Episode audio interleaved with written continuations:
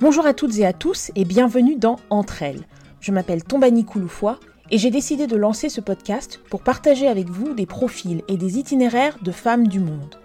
Dans ce podcast, vous écouterez des femmes donc parler entre elles avec bienveillance et empathie de leurs histoires personnelles et de leur parcours professionnel. J'espère que ces femmes vous inspireront par leur passion et leur implication dans leurs projets, où qu'elles soient dans le monde. Cet épisode s'inscrit dans le cadre de notre série intitulée Créer et entreprendre en Afrique. Dans ce troisième épisode, entre elles reçoit Carole Ramella, fondatrice et managing director de GFA Consulting à Accra, au Ghana. Carole a plus de 20 ans d'expérience en analyse financière, en levée de fonds, en évaluation financière et en fusion-acquisition. Elle est également conseiller du commerce extérieur pour la France et membre de plusieurs conseils d'administration et d'investissement. Cet épisode se compose de deux parties. La première sera consacrée au parcours professionnel de Carole et la deuxième prendra la forme d'une masterclass consacrée au private equity en Afrique, puisque Carole est spécialisée dans la levée de fonds pour les petites et moyennes entreprises en Afrique subsaharienne. Voici donc la première partie de notre conversation, enregistrée à distance entre Londres et Accra. Bonjour Carole. Bonjour. Alors avant de parler de ta carrière et de GFA Consulting, je voudrais parler de tes premières années de vie. Tu as grandi entre la France et le Cameroun. Quels sont tes souvenirs de cette époque à cheval entre deux continents? Alors, oui, je suis effectivement née en France et j'y ai vécu jusqu'à l'âge de 8 ans. J'étais en région parisienne. Je n'ai pas énormément de souvenirs de cette période-là jusqu'à mes 8 ans. pas particulièrement, sans doute parce que la période d'après, donc entre, mes, entre 8 ans et 15 ans, quand je suis au Cameroun, à Douala, je, pense que c'était l'une des périodes les plus heureuses de ma vie. vivre en Afrique, pour ceux qui, connaissent, c'est assez unique. Et, oui, voilà, j'ai eu des, souvenirs fantastiques avec des amis, l'école, la, façon de vivre en Afrique qui, font que je reste nostalgique de cette époque et de ce doigt-là qui, malheureusement n'existe plus aujourd'hui après le Cameroun, je suis venue, je suis allée, je suis venue en, France, à Lille, pour poursuivre mes études secondaires.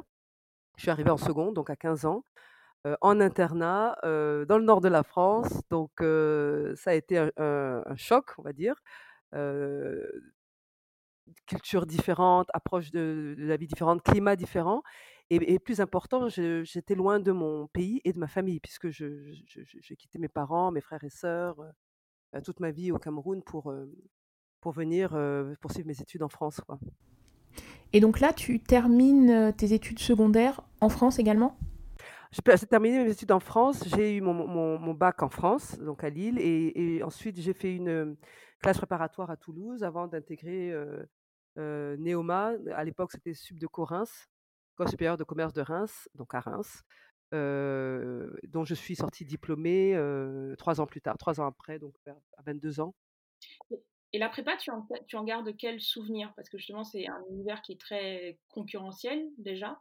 Est-ce que tu étais armée, prête pour ça? Tu, tu, tu étais déjà quelqu'un qui aimait la compétition et le, et le challenge? Alors, oui, disons, disons que en, en, venant, en, arrivant seul en France à 15 ans, on se crée une carapace. Hein. C'est-à-dire que quand j'arrive, quand j'ai fini ma terminale, je me, dis bon, j'ai quitté mon pays, j'ai quitté ma famille et j'ai réussi à, réussir mon bac, à avoir ma, mention, mon bac C à l'époque avec mention. je pense que je peux me débrouiller n'importe où, je peux faire ce que je veux. Et, je décide donc de quitter Lille, où je vivais depuis trois ans, pour aller à Toulouse faire ma prépa là-bas, alors que j'avais une école à Lille. Mais j'étais prête à, à, voir autre chose. voilà, j'étais prête pour le challenge. Et, je voudrais préciser que la, la, classe prépa, c'est n'est pas la, compétition pendant l'année de prépa, parce que on se serrait énormément les coudes dans notre, dans notre école. La concurrence, elle est au moment des concours. et on est en concurrence avec tous ceux qui préparent les concours en même temps puisque chaque école prenait, disons, les 300 meilleurs, meilleurs dossiers, meilleurs résultats pour, pour, pour intégrer les écoles de commerce. Donc, donc cette concurrence-là, cette compétition-là, c'est vraiment pendant le mois de, d'examen à la fin de à la fin de l'année de prépa.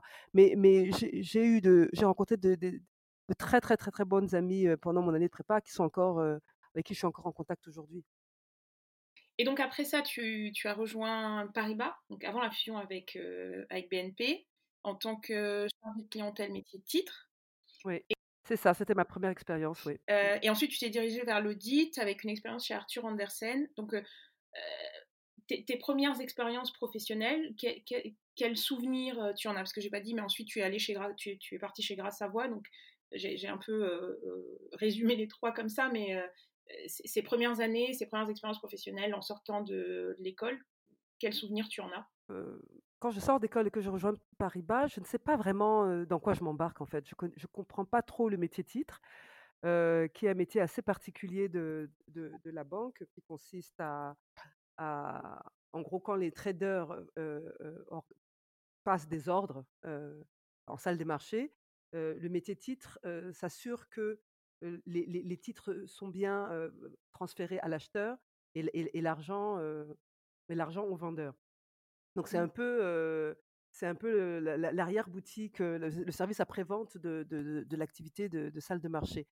Mais mais je je n'en avais pas une idée très claire au moment où où j'ai postulé, c'est vrai qu'à l'époque, Paribas avait une une une image, fantastique dans le milieu, dans le milieu ban bancaire en France et donc, c'était un grand nom, une grande banque et et donc j'ai rejoint le métier titre. C'est un métier que j'ai découvert plus à l'intérieur et c'est là que j'ai que j'ai compris que c'était pas vraiment, là-dedans que je voulais, que je voulais, me spécialiser.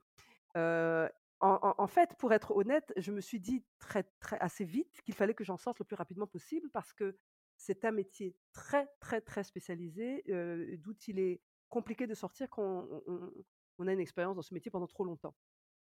Et donc c'est pour Mmh. cela que je me suis dit: «Il faut que je rentre dans un métier, financier, mais mais généraliste» et c'est en ça que l'audit, correspondait, correspondait bien à ce que je recherchais.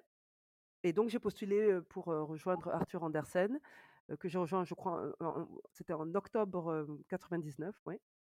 Heu, ça c'était avant, bien avant Enron et j'ai commencé au début comme, comme junior, comme junior, mais dans le département, heu, institutions financières, vu que j'avais une expérience en banque. Voilà, donc j'ai travaillé j'ai appris énormément. En fait, j'ai appris à travailler chez Arthur Andersen. C'est une école, exigeante, difficile, mais extrêmement, enfin moi, j'en ai retiré une expérience très, très positive, en termes de méthodologie, en termes de discipline. Alors après, il y a eu ce qu'il y a eu, hein, avec le scandale Enron et et la fin d'Arthur Andersen. J'y étais au moment donc en 2003, au moment où Arthur Andersen a fait a fait faillite. Et après, donc après Arthur Andersen, j'ai rejoint Gras Savoye. Donc là, c'était, heu, Gras Savoye qui est donc un courtier en assurance.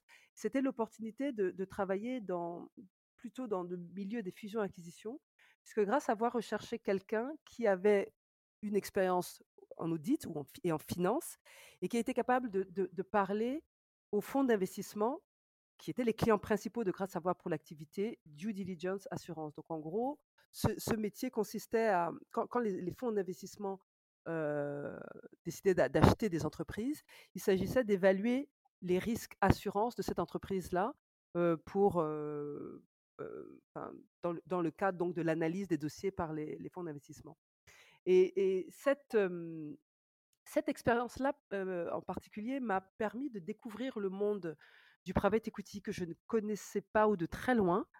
Et ça a été une expérience, clé puisque c'est à partir de ça que j'ai réalisé que je voulais rejoindre, le private equity, que le private equity pouvait être une solution pour, l'Afrique, pour les entreprises qui ont du mal à accéder à des financements. Et en plus, c'est à partir du moment où j'ai réalisé ça, que j'ai pris la décision de faire un MBA. Donc donc l'e l'expertise, enfin l'expérience de G de de Gras Savoye n'aurait jamais eu lieu sans l'expérience de d'Arthur Andersen qui qui serait pas arrivé sans le métier de Paribas. Et et et sans ces 3 expériences-là, dans ce sens-là, dans cet ordre-là, je je serais pas aujourd'hui au Ghana à à à diriger ma ma structure. Tu m'offres la transition parfaite, heu, Mmh puisque justement j'allais aborder maintenant ce que ce qui me semble un un marqueur important dans ta carrière professionnelle, c'est ton MBA à l'INSEAD. Ouais. Heu, donc en 2006 tu démarres un MBA à, à l'INSEAD. Et donc, je voudrais qu'on s'attarde un peu sur cette période, sur l'expérience MBA. Et puis, je pense que mmh c'est quelque chose qui peut servir à d'autres. C'est souvent quelque chose qui va avec beaucoup de, de questionnements. Mmh donc, la première chose, c'est que je trouve que le, la, période où tu fais ton MBA, elle est assez révélatrice de ta personnalité, parce que ce qu'il faut savoir, c'est qu'à cette époque, tu avais déjà une famille. Et que ça t'a demandé de réels efforts d'organisation. Est-ce que tu peux nous parler un peu de ça?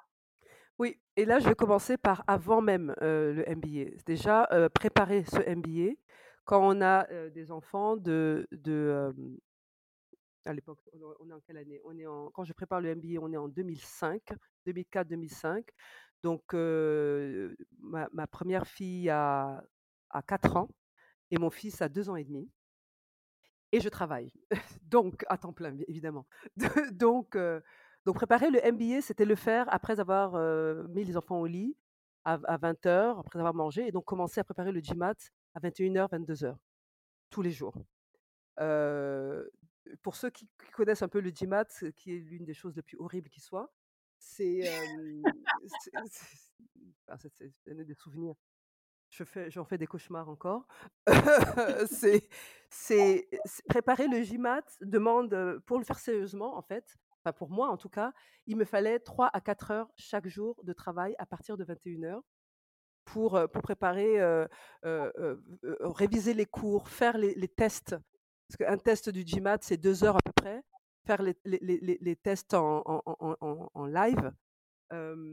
donc c'était déjà un effort énorme de, de, de, garder, d'être disponible pour, la pour les enfants, d'être disponible pour le travail, puisque évidemment le matin, quand le réveil sonne à, à 6h30, 7h, évidemment, on ne peut pas expliquer au boss, non, mais parce que je, je ferai mon MBA. Donc, il faut, être là, il faut être présent, présent pour les clients, présent pour le boulot, présent pour les enfants, présent pour le mari aussi, hein présent pour la maison qui en soi a une existence, qui a une existence propre. voilà. Et ça pendant, donc là, le GMAT, ça a été cinq mois ensuite, il y a eu les, mmh, essais. Les essais du MBA, pour le MBA, j'en avais neuf à faire. Ça m'a pris deux mois à temps plein pour les faire, les, faire revoir, les retravailler toujours le soir. Donc ça a été, ça a été déjà un effort énorme de, de serait-ce que de préparer le, préparer le, MBA. Donc je, tu peux imaginer, tu peux imaginer ma joie quand je reçois le mail disant magnifique, vous êtes accepté. Et là, la question, c'est bon, très bien, et maintenant, comment on s'organise? Parce que les enfants sont toujours là, mon, mon, mari travaillait toujours. il faut savoir que je n'ai postulé qu'à l'INSEAD puisque c'était le seul MBA dans les top MBA qui était à Paris, puisqu'il était hors de question que on enlève les enfants de l'école ou que mon, mon, mari quitte son travail. donc, il fallait que je sois prise à l'INSEAD. Donc, j'ai été prise à l'INSEAD, je, suis ravie d'avoir réussi. Et, pour, que, pour que, que, les choses se passent à peu près bien, j'ai négocié avec la nounou pour, pour que les horaires, pour qu'elle elle, partent plutôt vers 20h, 20h30 au moment où mon mari rentrait du travail. J'ai réussi à, convaincre ma mère, qui était au, Cameroun, de venir pendant un an à Paris pour, pour aider mon mari avec les enfants et quant à moi, j'ai trouvé un appartement à Fontainebleau, mais par contre, je rentrais le week-end, je rentrais le vendredi systématiquement et je ne travaillais pas le week-end. Ce qui veut dire que tous les travaux de groupe qui, qui devaient se faire, il fallait que je les fasse moi entre lundi et jeudi parce que le vendredi, après les cours, je devais rentrer sur Paris et être disponible à 100% pour la famille le, week-end. Ça voulait dire aussi que la plupart des soirées qui se passaient le week-end, je n'ai ben, pas participé parce que je ne pouvais pas tout faire. Je ne pouvais pas tout faire. Donc, ça a été beaucoup, beaucoup d'organisation, énormément de fatigue. parce que le, MBA est un rythme, en fait, l'INSEAD en particulier, on fait en, on fait en un an, en fait en dix mois, 80% du, 80 du, du, programme d'un MBA normal en deux ans. Donc c'est extrêmement intense en termes de, de, charge de travail, de travaux de groupe, lecture, etc. Et en plus de ça, j'avais pas sept jours par semaine, mais, quatre et demi, on va dire. Donc ça, ça rajoutait, ça rajoutait de la pression. Donc c'était un véritable marathon. donc il, a fallu que je sois extra, extraordinairement disciplinée pour, tenir le rythme et pour être à peu près présent, présente pour tout le monde pendant, ces dix mois-là. Mais j'ai réussi. J'ai réussi. Mais j'aurais pas pu y arriver sans le soutien de, bah déjà, à commencer par mon, mon, mari et puis tous ceux qui étaient autour pour aider, la, la, nounou de l'époque, mes parents, ma, ma, mère qui, qui, est venue. voilà, donc ça, ça, a été vraiment un effort collectif, on va dire. mais, mais ça s'est bien passé. Ça me fait penser à cette expression en anglais, it takes a village. C'est vraiment. C'est vraiment ça. C'était vraiment ça, ouais. Mmh, mmh. Mmh. Et, le deuxième aspect que je voudrais aborder, c'est que quand tu choisis de postuler pour un MBA, en fait, tu, tu, tu, tu ne décides pas d'y aller pour te trouver, tu décides d'y aller parce que tu as identifié un projet. Ouais. Tu as besoin de, de compétences supplémentaires pour, pour réaliser ce projet. est-ce, que, est-ce que tu as la sensation que c'est une des raisons pour lesquelles tout, a, tout a fonctionné, parce que, parce que tu avais bien structuré non seulement ta, ta pensée, mais donc aussi ton, ta candidature finalement. est-ce que tu as, as, la sensation que plutôt ça, le MBA, que ça doit venir en, clairement en supplément d'une formation qui, est, qui, a, tu, vois, qui, a, déjà été obtenue et, et, pour réaliser quelque chose de précis Ou est-ce que, parce que tu vois, on a parfois l'impression que parfois que tu as des gens qui postulent pour des MBA pour, bon bah voilà, pourquoi pas faire un, un diplôme en plus oui, oui. ou autre oui, et, et j'ai fait passer pas mal d'entretiens à des, à, des, à des gens, alors, qui voulaient rejoindre l'INSAD, mais aussi à des gens qui se posaient la question du, du MBA. Et, et, chaque fois, je leur dis, ne faites pas un MBA par défaut. Il ne faut, il faut pas faire un MBA euh, euh, pour essayer de se trouver. C'est pas évident. D'abord parce qu'on risque déjà d'être refusé. Parce que une des, un des essais critiques, c'était d'expliquer pourquoi vous voulez faire le MBA. Il vaut mieux avoir une idée très claire du pourquoi. Parce que le sacrifice est tel, sacrifice financier, sacrifice personnel, la famille, le, travail, etc. on ne fait pas ça sans savoir pourquoi. Et donc, je pense qu'il vaut mieux au départ prendre énormément de temps pour, pour répondre pourquoi. Parce que dans certains cas, j'ai pu le dire à certains, ce n'est pas le MBA la solution. C'est peut-être une formation spécialisée, un master spécialisé, pas forcément un MBA. c'est mmh, c'est peut-être plutôt faire un bilan de compétences que, que d'aller dépenser enfin, c'est des, sommes assez conséquentes pour, pour un MBA. Et il ne faut pas oublier aussi autre chose, c'est que ce n'est pas parce que parce qu'on a un MBA qu'on a forcément le job. Le, job qu'on a à la sortie du MBA euh, part beaucoup de l'expérience qu'on a eu, l'expérience professionnelle qu'on a eue aussi. C'est-à-dire que si, si on a eu une expérience de, je sais pas, 5 ans, 6 ans en banque, euh, je sais pas, peut-être pas en fusion acquisition, mais disons un métier titre. Voilà. On fait un MBA et après on veut, on veut faire des fusions acquisitions, on ne trouvera pas de job parce qu'on n'a pas l'expérience fusion acquisition et c'est pas parce qu'on a un MBA, même du très grande école, que tout à coup ça va, ça va gommer toute l'expérience professionnelle précédente. Donc, donc il faut quand même un minimum de cohérence dans le projet professionnel et, le, MBA doit s'inscrire là-dedans. Mais, mais, le MBA n'est pas la solution, la solution à tout. ça, je pense que c'est que c'est important. Et pour répondre à, ta question, oui, je crois que le fait de savoir pourquoi je voulais le faire et, et, et, d'avoir une idée claire de l'après a, pu m'aider. il y a quelques, quelques mois, j'ai relu les, essais que j'avais écrits pour, pour le, MBA donc en, 2005. et, et, et, c'était exactement ça. Aujourd'hui, quand je relis ces essais, je, je, me dis, bah oui, c'est 15 ans plus tard, presque 15 ans plus tard, c'est la même chose. Je, suis totalement d'accord avec ce que j'ai écrit il y a 15 ans. Et, je suis toujours dans cette, dans cette voie-là, en fait. Donc, donc oui, je, crois que ça a pu, ça, m'a certainement aidé à, faire que cette expérience a été peut-être plus simple à, gérer que, pour d'autres. Et qu'est-ce que tu as retiré de ton MBA alors? Parce que c'est intéressant aussi de savoir que tu, tu, as gardé tes essais et que tu, que tu, tu les as relus Alors, euh, il, il, y a le côté classique, hein, le, le, le, le, le, réseau avec des, des, des, gens de partout, euh, très intéressants, etc. Donc, et il y a aussi l'apprentissage avec, parce que les, profs aussi étaient d'un niveau quand même très élevé, d'horizons très divers. donc il y a le côté académique et le côté networking qui, sont clairement des, choses que j'ai retirées. Mais au-delà de ça, je dirais que ce que j'ai surtout retiré, c'est une espèce de, confiance en moi et de, et, de confiance dans, la, capacité de qu'il n'y avait pas de limite. Le, fait de savoir qu'il n'y avait aucune limite et que je pouvais faire ce que je voulais, et notamment créer ma propre boîte s'il le fallait. Et, je pense que je, pense que cette espèce de, confiance en, soi, c'est vraiment ce que j'ai l'élément clé que j'ai retiré de, du, du MBA, de cette expérience-là. Et la capacité, je ne sais pas, voilà, à se dire, je peux relever n'importe quel challenge. Donc, du coup, on n'a plus peur de la même façon des difficultés. On sait qu'elles vont arriver, mais on sait qu'on peut les gérer, qu'on a les moyens de les gérer aussi. Et on sait que si on n'a pas les, moyens, on n'a pas peur de demander à ceux qui peuvent aider. On n'a pas peur de demander de l'aide parce que c'est. En fait, on, dédramatise beaucoup de choses, beaucoup de situations qui nous obligent, comment dire, des situations pour lesquelles on, se met beaucoup de pression négative et qui nous freinent en fait. toujours voir les, choses de manière négative, voir le verre à moitié, à, moitié vide. je pense qu'après cette expérience-là, j'ai appris à voir les choses différemment, à voir les challenges différemment et, vraiment à avoir confiance en mes propres capacités à, me sortir de n'importe quelle situation.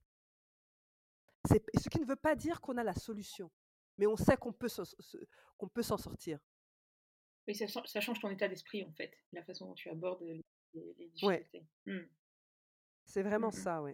Et alors, après le MBA, donc tu, tu rejoins Duff Phelps à Paris. Et, là, tu, mmh tu, prépares de, déjà ton, ton, retour en Afrique, en fait.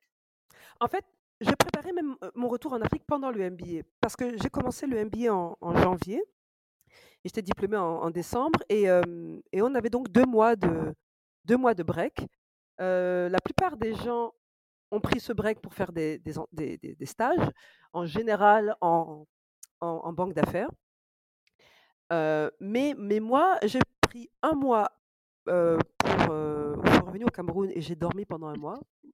Parce que quand je suis arrivée, je me souviens quand je suis arrivée, donc on était en juillet, j'arrive à l'aéroport de Douala, ma mère me voit, elle me dit Mais tu es grise tellement j'étais fatiguée, parce que c'était quand même, c'est quand même intense, comme je l'ai dit.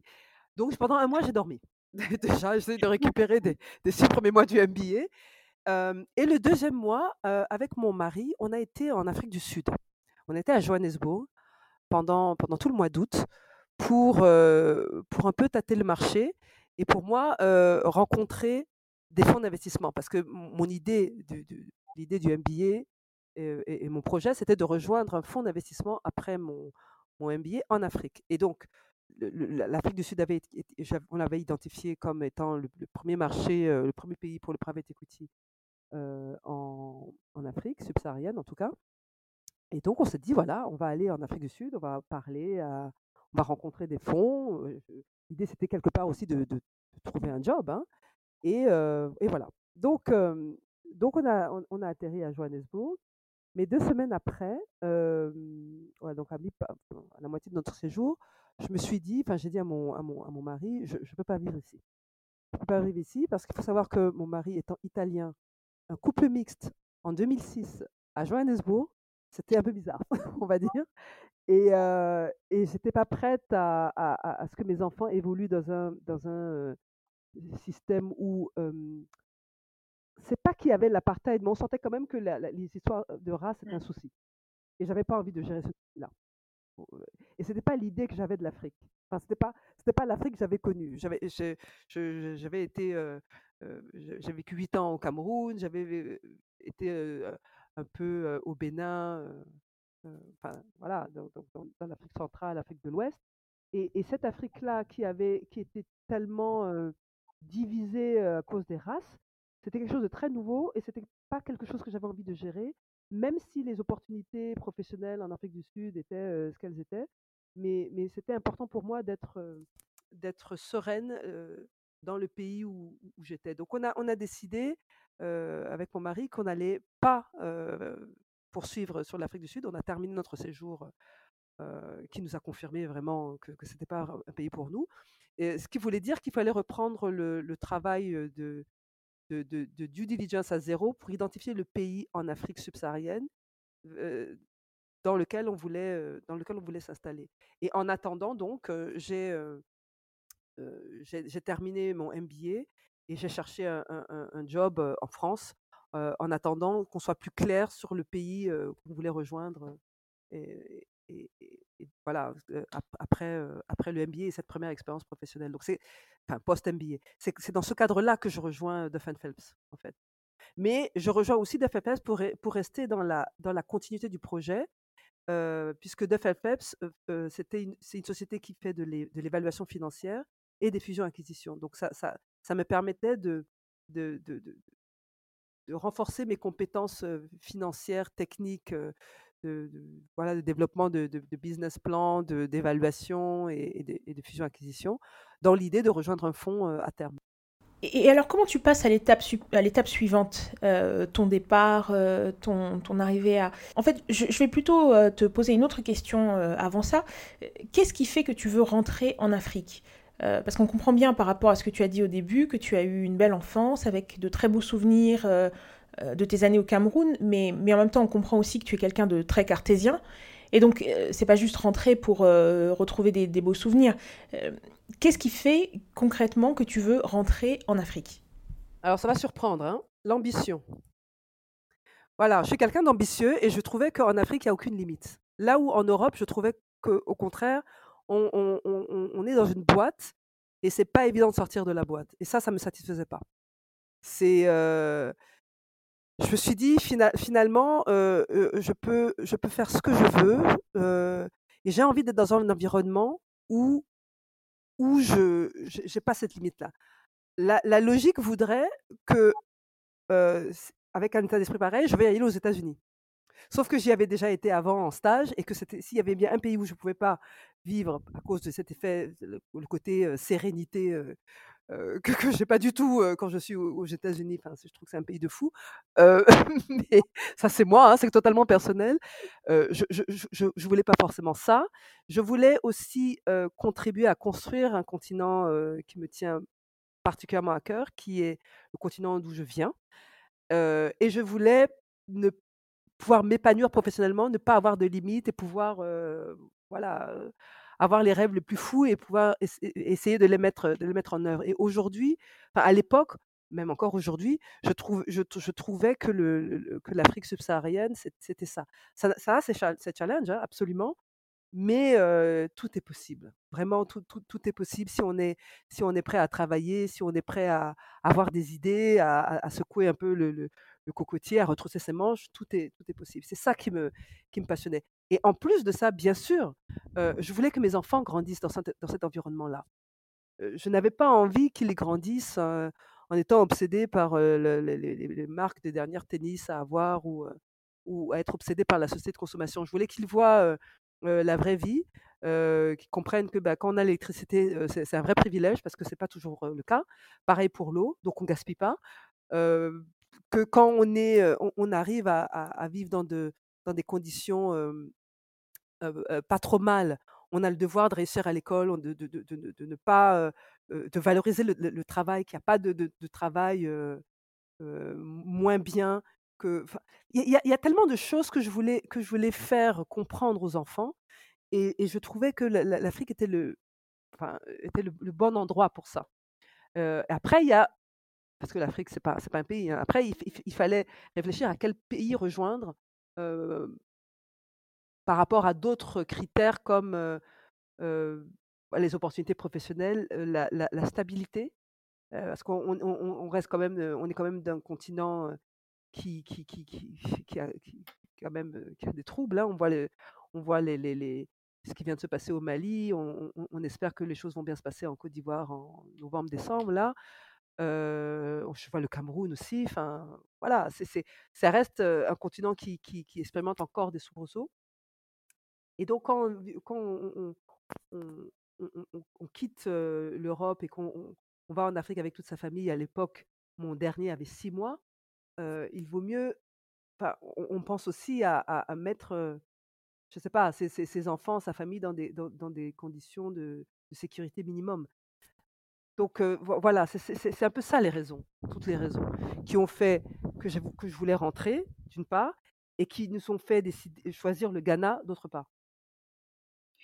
Et donc, heu, quand tu quand tu rentres, donc tu tu tu choisis le enfin vous choisissez, ton mari et toi, heu, le Ghana, Accra et et en 2011, tu crées, GFA Consulting, donc je disais, tu es fondatrice et et managing director.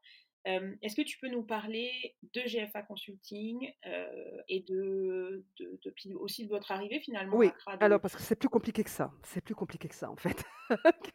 C'est compliqué, c'est c'est compliqué. En fait en fait, ce qui se passe, c'est que, en 2010, on vient, mon mari et mo et moi venons au Ghana, pour, parce que donc on a on avait fait notre due diligence, on s'était dit, heu, ça va être entre le Ghana, la Côte d'Ivoire et le Sénégal. On avait exclu le Sénégal assez vite parce qu'en private equity, c'était pas forcément le pays le plus développé. Il y avait pas beaucoup énormément de fonds, au Sénégal et surtout les fonds qui investissaient au Sénégal n'étaient pas basés au Sénégal. La Côte d'Ivoire, en fait, le choix était entre la Côte d'Ivoire et le Ghana. Donc on arrive au Ghana en 2010 pour une semaine, on se sent à l'aise, on se dit: «Oui, pourquoi pas, ça peut être un pays intéressant». Mais il se trouve que mon mari trouve un job en Côte d'Ivoire. Et moi, je trouve un job au Ghana. Donc il faut qu'on choisisse et donc je on se dit je me dis: «Bon, je vais je vais laisser tomber le job au Ghana». C'était rejoindre, il s'agissait de rejoindre un fonds. Je décide de chercher, de chercher en Côte d'Ivoire et je trouve un job en Côte d'Ivoire aussi. OK? Donc on a on a tous les 2 notre job, tout va bien, depuis depuis Paris et donc en septembre 2000 2010, heu, on démissionne tous les 2 de nos jobs respectifs, puisqu'on doit aller en Côte d'Ivoire et donc tout va bien, sauf qu'en novembre 2010, la guerre, civile éclate en Côte d'Ivoire. Voilà, donc on est on est là sans enfin, heu, on a démissionné, on on a on a les enfants, on a on a des jobs théoriques, mais on a un pays en guerre et donc on se demande, bah, ce qu'on fait et à à force de on on attend que ça passe, ça ne passe pas. On est en janvier janvier 2011 et là, on prend la décision, bah, il faut qu'on parte, hein. On a on a on a laissé le donné le congé de notre appartement, enfin, je veux dire, il faut qu'on parte. Donc donc l'entreprise, de Francesco, donc mon mari, accepte que, les enfants et moi soyons basés à Accra pendant que mon mari, lui, travaille en Côte d'Ivoire et vient, tous les mois, tous les mois à Accra pour nous rendre visite. Donc entre temps, le job que j'avais trouvé en Côte d'Ivoire, je l'ai perdu avant même qu'il ait commencé évidemment, puisque, heu, mon patron, enfin l'actionnaire, heu, a dû quitter le pays, enfin ça a été c'était un peu compliqué. Et donc en février, je me retrouve seule au Ghana avec 3 enfants, dont un de 6 mois, sans job, voilà, comme ça. Et donc je me dis: «Bon maintenant qu'est-ce que je fais?» Alors j'avais 2 options, soit je commence à chercher un job au Ghana et soit j'ai choisi l'option la plus compliquée, je crée ma propre structure. Alors je me suis dit: «Le travail que le job que j'avais trouvé en Côte d'Ivoire, c'était de diriger un cabinet de conseil. Donc si quelqu'un m'a fait confiance que je dirige son cabinet de conseil, je peux aussi bien créer un cabinet de conseil moi-même. A priori, il y a pas de raison» et là on re on re on retombe, heu, au heu, à ce que j'ai dit par rapport à par l'INSEAD. Donc je m'oriente vers, heu, voilà, je vais créer mon je vais créer moi ma boîte de conseil, et puis, et puis on verra bien ce qui se passe et voilà et il se trouve que à l'époque, le Ghana, c'était assez simple de créer sa structure. Ma ma mon entreprise était créée en 3 semaines. Donc je suis arrivée en fin février, le temps que je me que je me que je retombe sur mes pattes, en avril, début avril, mon entreprise, était était créée. Donc c'est comme ça que GFA Consulting est né. Voilà, juste pour comprendre les circonstances, de de la création de GFA. C'était c'était pas vraiment ça le projet, mais on a dû s'adapter. Et ça touche aussi à ce que tu disais tout à l'heure sur le l'entrepreneuriat en Afrique, finalement, le fait que, heu, il y a des choses extraordinaires, heu, énormément d'opportunités, mais il y a aussi, il y a aussi la nécessité de savoir s'adapter à des, des- des- sur des sols qui peuvent être, euh, qui peuvent être parfois très mouvants. Exactement. Si, on n'accepte pas ça, si on, veut aller en Afrique en étant plein de certitude, euh, ça se passera pas, bien. Parce qu'on est dans un environnement incertain, tout le temps, tous les jours. Donc, s'adapter, euh, ça, doit être, euh, ça doit être dans l'ADN. Il n'y a pas le choix. Et, et- et- et je le vois même aujourd'hui avec, euh, avec la façon dont beaucoup ont réagi au, au Covid. Travailler de la maison, ça a été assez, assez naturel. Alors pour moi, en particulier, c'était même pas compliqué du tout, puisque quand j'arrive euh, quand j'arrive au Ghana et que je crée GFA, GFA c'est à la maison. Les, les bureaux de GFA ne sont créés, enfin ne sont ouverts qu'en 2017. Entre 2011 et 2017, je travaille de la maison. Donc pour moi, franchement, euh, travailler à la maison, c'était euh, ok, on revient, à- on revient à, l'avant, c'est pas très, c'est pas très grave. Sa- Sauf qu'entre temps, la technologie s'est développée, donc c'est encore moins compliqué.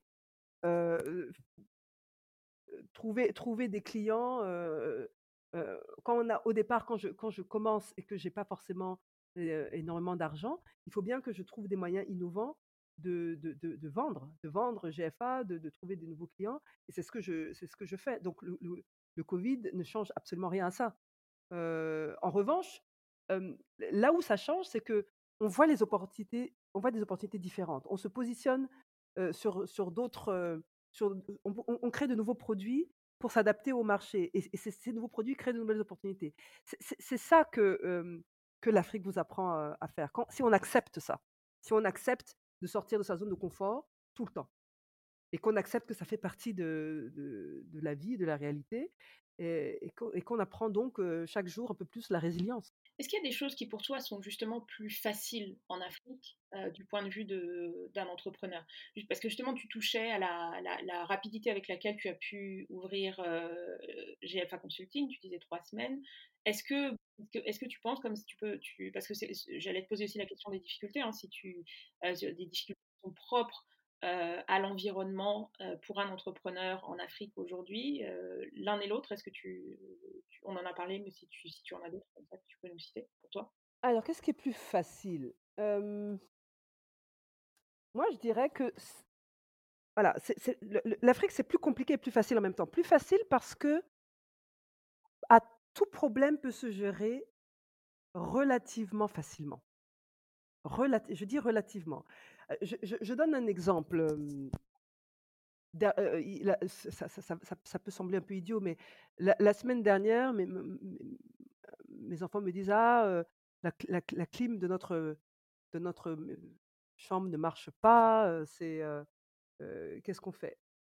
Pour avoir un rendez-vous, avoir, quelqu'un qui vient ré- réparer, ça a pris. Quelqu'un était là le, le lendemain. Je veux dire, en Europe, euh, prendre un rendez-vous, c'est, il faut avoir prévu à la limite le problème euh, il y a six mois. C'est pareil pour tout ce qui est, heu, administratif. Tout ce qui est administratif, il y a pas besoin de prendre, des rendez-vous. On peut débarquer dans une administration et puis les choses se règlent, là ou dans un délai, à peu près raisonnable. Qu'est-ce que, qu'est-ce que je peux dire d'autre? Pareil pour les médecins, c'est pareil, on va à l'hôpital, on peut prendre enfin, les choses peuvent se régler assez facilement et les les les comment dire? Les, mmh, réseaux sont tellement étendus, c'est comment dire? C'est facile de de demander à quelqu'un de l'aide pour, pour résoudre les problèmes, facilement. Enfin c'est pas, là où là où en Europe, il faut il faut réellement se débrouiller, chercher chercher dans Google, passer par des canaux, très très clairs et et d'où on ne on ne dévie pas. En Afrique, si on a le moindre problème on peut toujours appeler, appeler un ami ou même un collègue, hein, c'est pas besoin d'être un ami. Est-ce que vous connaîtriez quelqu'un ou est-ce que tu connais quelqu'un qui pourrait résoudre tel problème? «Ah oui, j'ai tel notaire, tel avocat, oui, on on peut faire» et ça se fait comme ça et tout est simple. En même temps, c'est plus compliqué parce qu'il y a moins de règles justement. Donc on sait pas, on sait pas sur quel pied danser et pour les gens qui ont besoin de structure, l'Afrique, c'est compliqué. L'Afrique, c'est très compliqué. Surtout quand, enfin beaucoup d'entreprises le disent, et même des, entrepreneurs ghanéens, les, autorités fiscales, c'est l'enfer de, gérer les, autorités fiscales, bah, la corruption, parce que c'est un, un, fait, hein, la corruption, les, le, fait qu'il n'y a pas de règles, ça fait que des, fois, par exemple, les gens ne vont pas comprendre la, notion de standard, la notion de, professionnalisme. voilà, c'est tout ça qui fait, qui fait que c'est plus bordélique. Mais en même temps, moi, moi bah, ça c'est personnel, hein, je trouve ça très attachant aussi. J'ai pas envie que l'Afrique devienne la Suisse.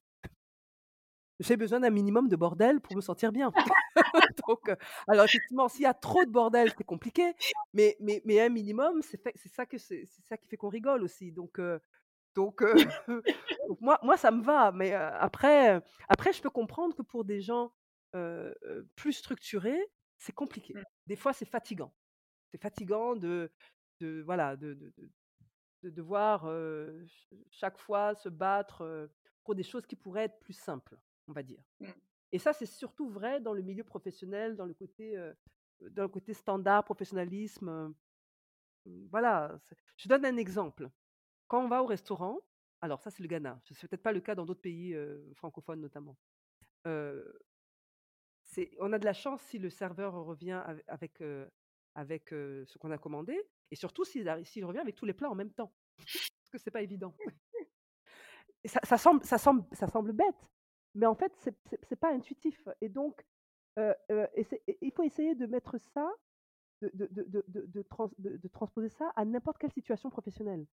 Par exemple, on va donner, on va donner un rendez-vous et les gens ne viennent pas forcément à l'heure et les gens ne vont pas forcément prévenir parce qu'ils ne voient, ils, voient pas pourquoi c'est important d'être à l'heure ou de respecter des deadlines ou de faire ce qu'on dit ou, ou, de, ou d'avoir de l'initiative. Donc, c'est, ça, rend, ça rend le travail plus compliqué. Mais et, ma façon de gérer ça, c'est juste de dire, ben, c'est comme ça. Du coup, si on veut que les choses soient bien faites, il faut anticiper et dire ce qu'on attend c'est pas forcément du micromanagement, mais c'est mais, c'est dire de manière e, être hyper clair sur ce qu'on veut, être cohérent avec soi-même et avec, avec les règles qu'on veut mettre en place dans son entreprise, même si ça veut dire être perçu comme quelqu'un de peut-être plus dur. Mais, mais voilà. Et, c'est d'ailleurs ça qui m'a fait, dans mon entreprise, recruter que des jeunes qui sortaient d'école, parce que justement, je trouvais qu'ils étaient plus faciles à brainwasher et que c'était plus facile, plus simple d'inculquer des habitudes, enfin les habitudes que je voulais qu'ils aient, que de prendre quelqu'un qui avait 5 ans d'expérience ou 10 ans d'expérience, qui a déjà pas forcément des, des, des, habitudes qui me, qui me conviennent, qui sont donc plus compliquées à, faire changer. Mais en même temps, c'est aussi ce dont tu parlais au début, quand on a abordé ton expérience chez Arthur Andersen, tu disais que il y, a un vrai investissement. alors, gros disclaimer, mon père a également travaillé chez Arthur Andersen, donc moi aussi j'ai entendu parler du training d'Arthur Andersen. Et, mais, mais c'est ce que tu disais aussi par rapport à ça, c'est-à-dire recruter des gens, les former à des standards bien précis, de façon à, ce que à ce qu'il y ait derrière une mmh productivité qui soit qui, qui, soit constante au, niveau de, la structure et qui permettent, euh, qui à tout le monde de gagner du temps, aux choses d'être faites euh, avec un standard euh, constant. Enfin, voilà. Exactement. Et, et, au début, j'ai toujours dit à mes, à, mes, à mes staffs, on est en Afrique, mais c'est pas parce qu'on est en Afrique que les règles du, jeu doivent changer et qu'on doit être moins professionnel qu'en Europe ou en Asie. Je n'accepte pas l'idée que parce qu'on est en Afrique, on est les pauvres Africains qui, devraient, qui devrions être moins bien ou avec, qui on doit être moins exigeant. Je, ne crois absolument pas à ça et je ne pense pas qu'avec un état d'esprit pareil, on, sortira de, là où on est. Donc, et donc, j'essaie de l'appliquer au niveau de ma boîte, de dire, dire j'explique qu'on est une société ghanéenne fonctionnant selon les standards internationaux et ce n'est pas négociable. Donc, où vous, vous, adaptez à ces standards internationaux-là, et, je, suis prête à investir la formation, etc ou vous vous y adaptez pas, auquel cas vous n'avez rien à faire chez GFA. Et j'ai aucun problème avec ça.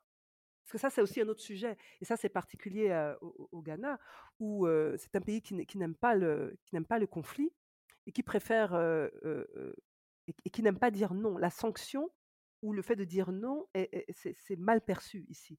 Mais, mais, mais, mais, par rapport à ça, je, préfère. j'ai choisi mon camp. J'ai dit, ben, voilà, moi je suis nationalité française, origine Cameroun, je vis au Ghana tu es étrangère dans tous les sens du terme, eh bien, on va appliquer. Je, ne suis pas de ce système-là et je ne veux pas fonctionner selon ce système-là. Je veux que, que GFA soit reconnu dans le pays et dans la, et dans la région pour la, qualité, le professionnalisme, etc. Et je vais pas, il n'y aura pas de compromis par rapport à ça. Donc, donc une, mais une fois qu'on a dit ça, je veux aussi créer des, des, jobs sur place au Ghana. Et donc, je prends des, je prends des Ghanéens, je prends des Africains hein, pour, pour faire le travail, mais, mais, il faut que je, je, leur apprends à modéliser ou à faire des rapports selon, selon les standards que j'ai appris chez Arthur Andersen ou chez Stephen Phelps. Et quelle est la mission de, GFA Alors, GFA, GFA Consulting aujourd'hui, c'est une entreprise qui cherche à littéralement aider les, les, PME africaines à réaliser leur potentiel. Euh, comment? En facilitant l'accès à l'argent. Parce que c'est un des éléments les plus. Euh, enfin, qui, qui, est souvent cité comme euh, empêchant, euh, cité même par les PME, hein, comme les empêchant de, croître comme ils, voulaient, voudraient croître. dans le même temps, on a pas mal d'argent disponible en Afrique. Et pour une raison, enfin, c'est pas si inconnu que ça, on n'arrive pas à, créer le pont entre, entre ces PME-là et ces sources de financement. Et donc, le travail de GFA, c'est ça.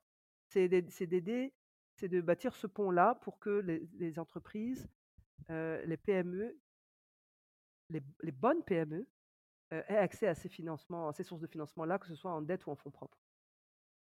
Et j'insiste sur les bonnes PME, mmh. parce que tout le monde, chacun doit faire un pas dans la, dans la bonne direction, dans la direction de l'autre. C'est-à-dire que ceux qui financent doivent reconnaître que toutes les PME ne sont pas forcément dirigées par des, par des voleurs qui, qui, qui n'ont qui, qui aucune structure et qui n'ont pas l'intention de faire grandir l'entreprise ou de, ou de, ou de rembourser les prêts si, si, le financeur est une banque.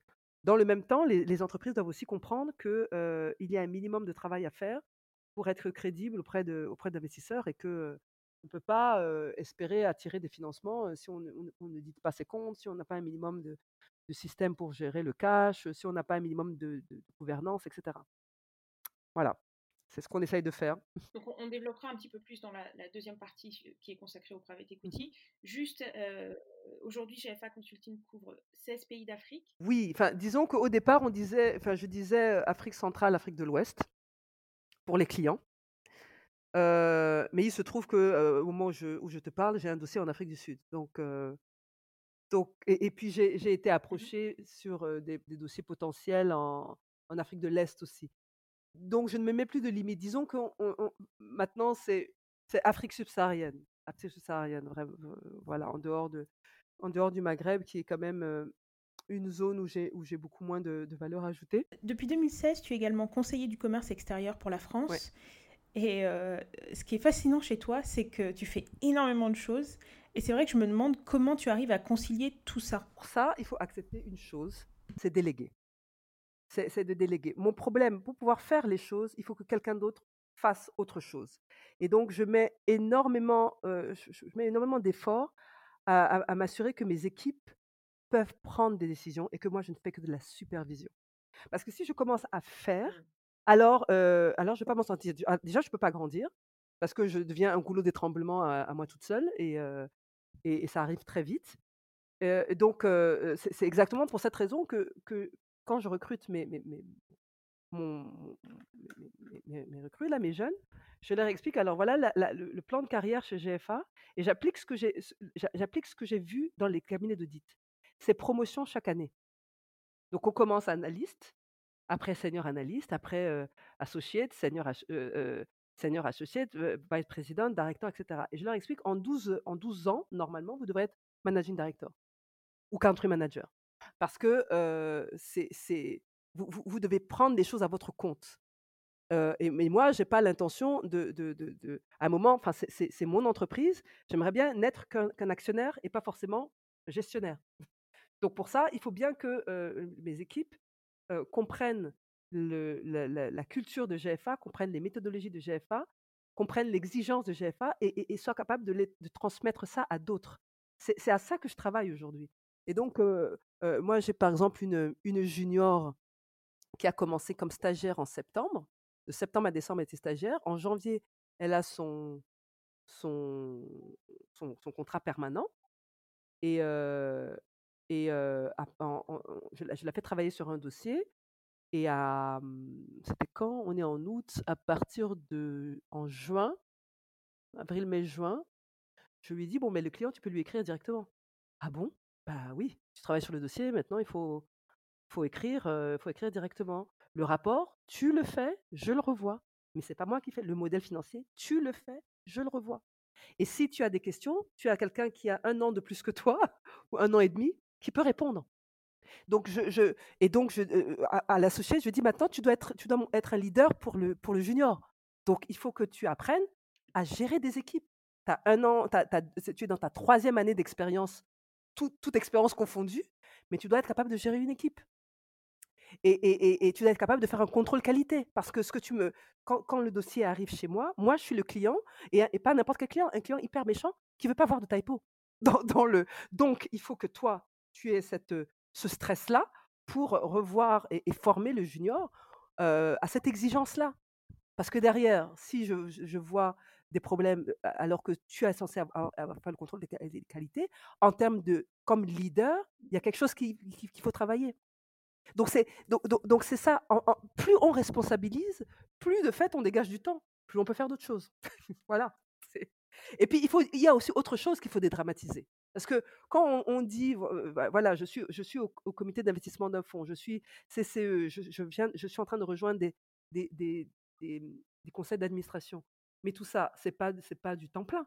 C'est quoi, le comité d'investissement du fonds, c'est 4 heures par mois. Je peux je peux trouver 4 heures par mois quand même.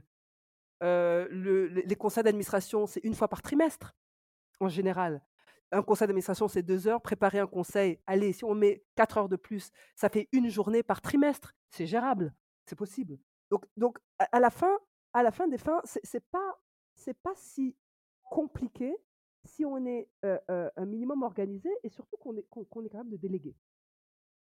Et c'est là, j'utilise pas mal d'outils pour déléguer. On travaille avec, Quip qui permet, de suivre, les les tâches semaine par semaine, de vérifier, de vérifier l'é l'état d'avancement des projets. On a des des réunions d'équipe, tous les tous les lundis.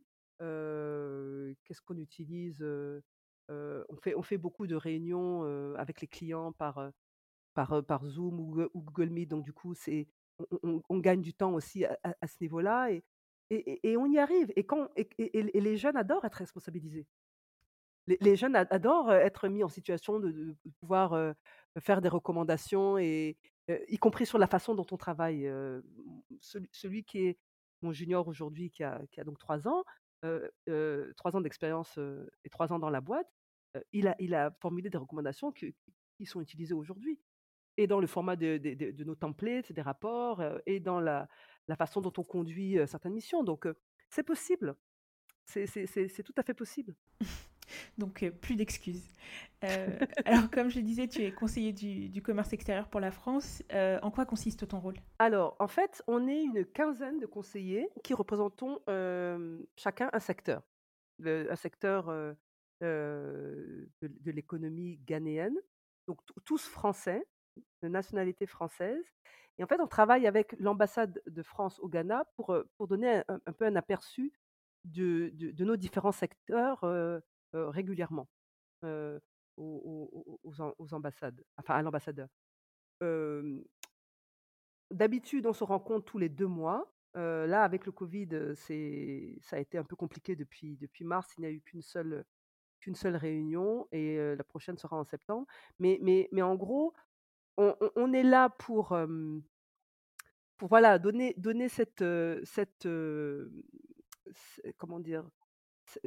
Expliquer la situation économique et sectorielle aux instances, françaises. Dans le même temps, contribuer à vendre le Ghana, à la France. Donc, que ce soit les, acteurs économiques. Donc des fois, on a des visites du MEDEF, par exemple, qui va venir au Ghana. Donc on va expliquer, on va expliquer le Ghana, les opportunités du Ghana, voilà. Ou ou de des fois, ce sont des des politiques, ce soit des ministres, des, On a eu des sénateurs, des parlementaires, des fois des premiers ministres même, des présidents aussi.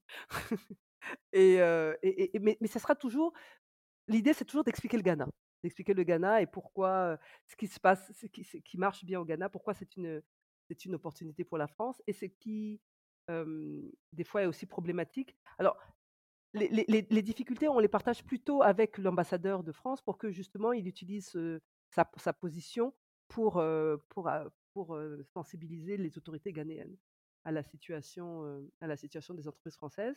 Et on travaille également avec, avec l'Union européenne, l'European Business Organization, EBO, qui, qui, représente voilà, plusieurs, pays, plusieurs pays européens et, et, et, qui peut aussi parler, parler auprès des autorités ghanéennes des, situations de certaines entreprises européennes. Notamment, il y, a eu des sujets importants comme le local content, qui, qui étaient appliqués d'une manière peut-être des fois un peu, de manière un peu trop rapide, qui, ce qui pouvait mettre, quelques entreprises en difficulté. Et donc moi, au niveau de GFA Consulting, je, suis en fait l'une, on n'est pas beaucoup d'entrepreneurs, parce que sous, les, CCE, c'est surtout des, directeurs généraux de, filiales de grands groupes français. Et donc, comme entrepreneur, on n'est que deux. Donc, moi et une personne qui a créé sa structure de, de comment dire, de distribution d'équipements de, de, laboratoires pharmaceutiques d'hôpitaux, enfin pour les hôpitaux. voilà. Et, et, et, je suis aussi, en fait, j'ai été approchée pour rejoindre les CCE parce que j'ai une, vision des PME. Là où les, les, autres CCE souvent sont de très grandes boîtes sur de gros projets, le, tissu de PME au Ghana, je, suis, je suis la seule à l'avoir et c'est pour ça que j'ai rejoint, j'ai rejoint les CCE. Voilà. Et c'est une expérience pareil intéressante qui permet, en termes de réseau, donc ça permet d'avoir ce réseau des entreprises françaises, de, de comprendre ce qui se passe au niveau des différents secteurs, que ce soit le, oil and gas, la distribution, qu'est-ce qu'on a? On a on a évidemment des sociétés comme, comme Total, comme Bolloré, comme Air Liquide, on a l'agroalimentaire, on a la distribution, le, l'automobile.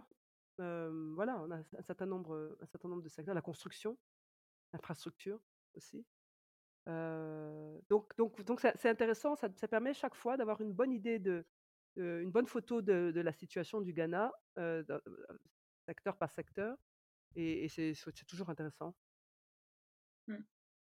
Et, et, et, dernière chose que tu as touché tout à l'heure au, au, mmh conseil d'administration, euh, donc à tes activités sur, euh, sur tes activités d'administratrice, euh, j'ai noté que tu étais, tu avais récemment intégré le conseil d'administration de Chance for Childhood. Ouais. C'est une association caritative qui soutient les enfants vulnérables en Afrique. Euh, Est-ce que tu peux nous parler un peu de ça et de ce qui t'a poussé à te lancer dans, dans, ce projet en particulier? Oui, alors euh, en fait, je suis, euh, je suis membre de, de, Boardroom africain que je recommande à toutes les, les femmes qui veulent rejoindre des conseils d'administration.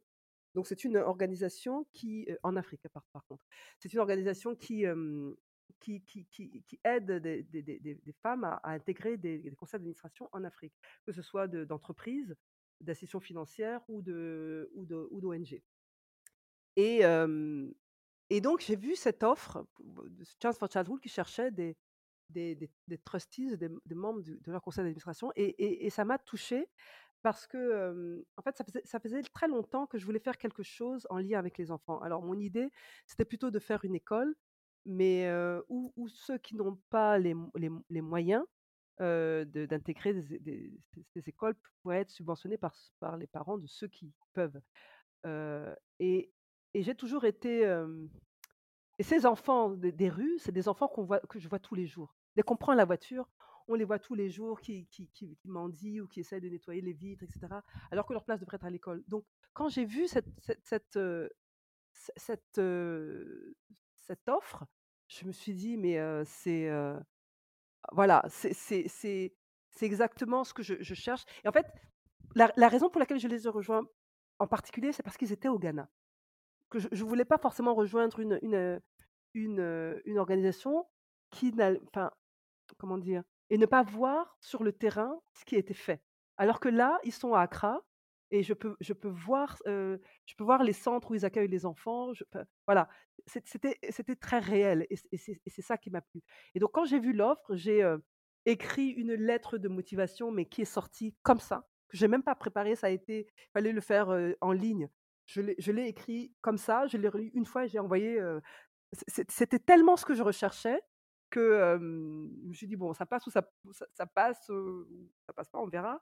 Mais, mais, mais j'ai vraiment. ça, a été sans doute ma, lettre de, motivation la plus spontanée de ma vie.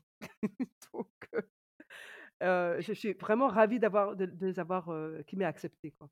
On retiendra que c'est, ça ressemble beaucoup à ce que tu as fait avec l'INSEAD. Ah, je postule à un MBA, je l'ai. J'aurais pu ne pas l'avoir, hein, mais si je l'avais pas eu, j'avais prévu de repostuler l'année d'après. Donc bon, j'avais le plan B.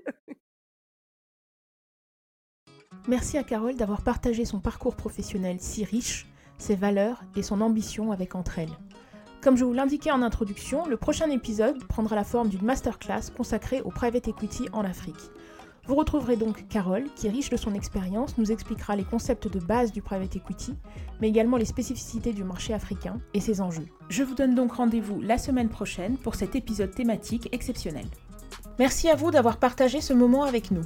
Si vous souhaitez rester informé de l'actualité du podcast, n'hésitez pas à vous inscrire sur la newsletter.